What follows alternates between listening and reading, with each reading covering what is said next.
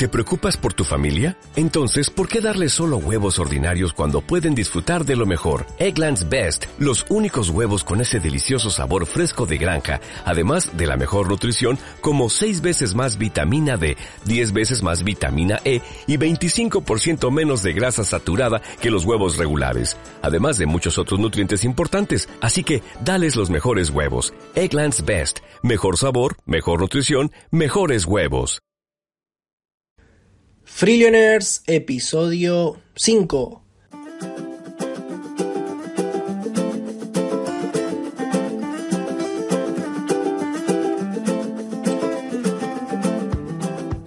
Muy buenas, ¿qué tal? ¿Cómo estás? Bienvenido un día más a Freelioners, el podcast donde hablamos sobre todo lo relacionado con el mundo de los negocios, casos de empresa, noticias recientes sobre el mundo empresarial y bien, mi nombre es Lautaro, soy emprendedor y empresario y hoy vamos al quinto episodio en donde vamos a hablar sobre el éxito de Starbucks con su Unicorn Frappuccino.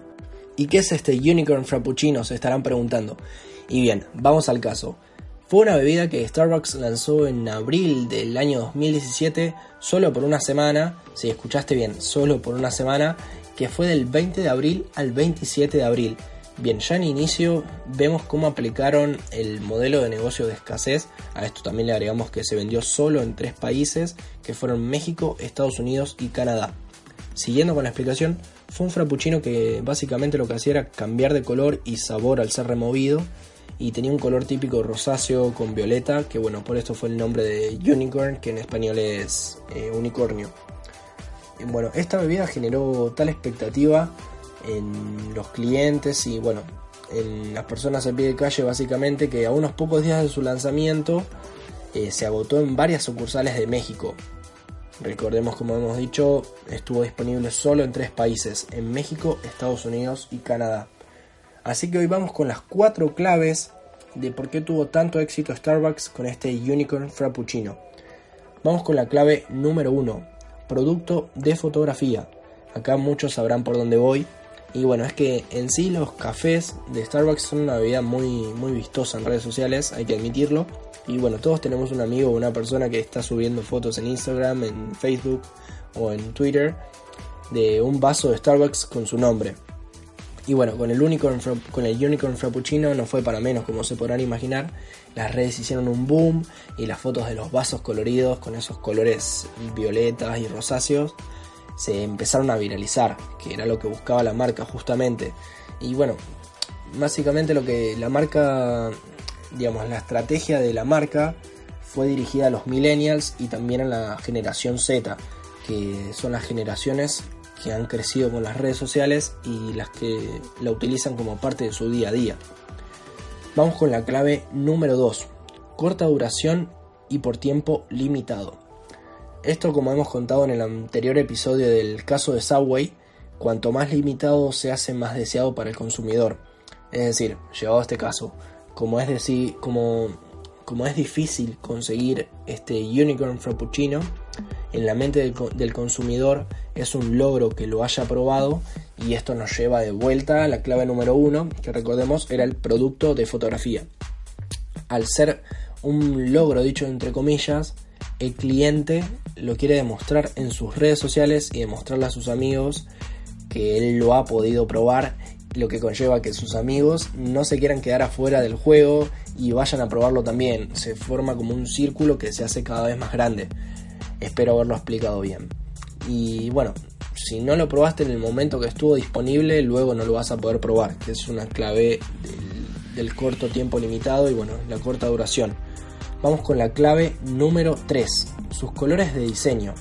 Esta es un poco, poco más específica y bien, el Unicorn Frappuccino fue, fue diseñado con, con, estas ciertas características y estos colores específicos para que básicamente luciera en redes sociales. En definitiva, en esto el efecto que, esperaba la marca Starbucks era la, la, viralización de sus vasos y, y bueno, sí que lo han conseguido. Y de cierta manera lo diseñaron con esas características específicas para redes sociales.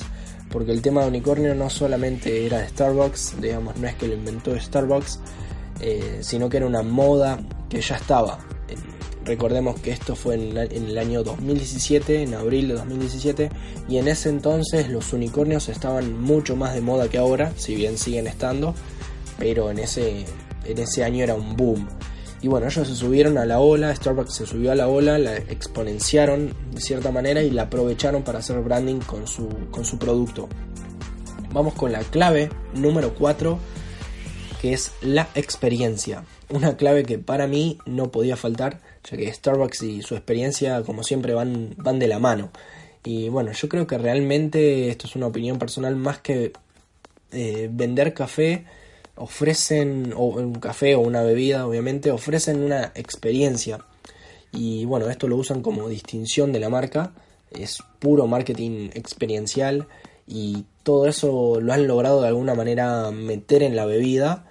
Y bueno, como he dicho, a mi manera de verlo, saben manejar muy bien el concepto de experiencia de marca. Esto va más allá del, del Unicorn Frappuccino, sino la estrategia de Starbucks en general una clave de Starbucks. Eh, yo no lo he podido probar hasta el momento y bueno, veremos si en algún futuro vuelven a sacar este producto para poder probarlo, ya que me genera un poco de, intriga. Y bien, si alguien lo ha podido probar o tiene una experiencia con esta bebida, me lo, me lo puede comentar por mail, eh, por Instagram o bueno, por cualquier comentario también de, de la plataforma que me escuches. A mí me pareció muy interesante este caso y bien, espero que te haya gustado también a vos el episodio de hoy. Si te gustó me puedes dejar tus valoraciones en iTunes, Evox, Spotify o donde me escuches. Y bien, también te puedes poner en contacto conmigo por mail que te lo dejo en la descripción. Y bueno, no me rollo más. Un saludo familia, un abrazo enorme y hasta el próximo episodio.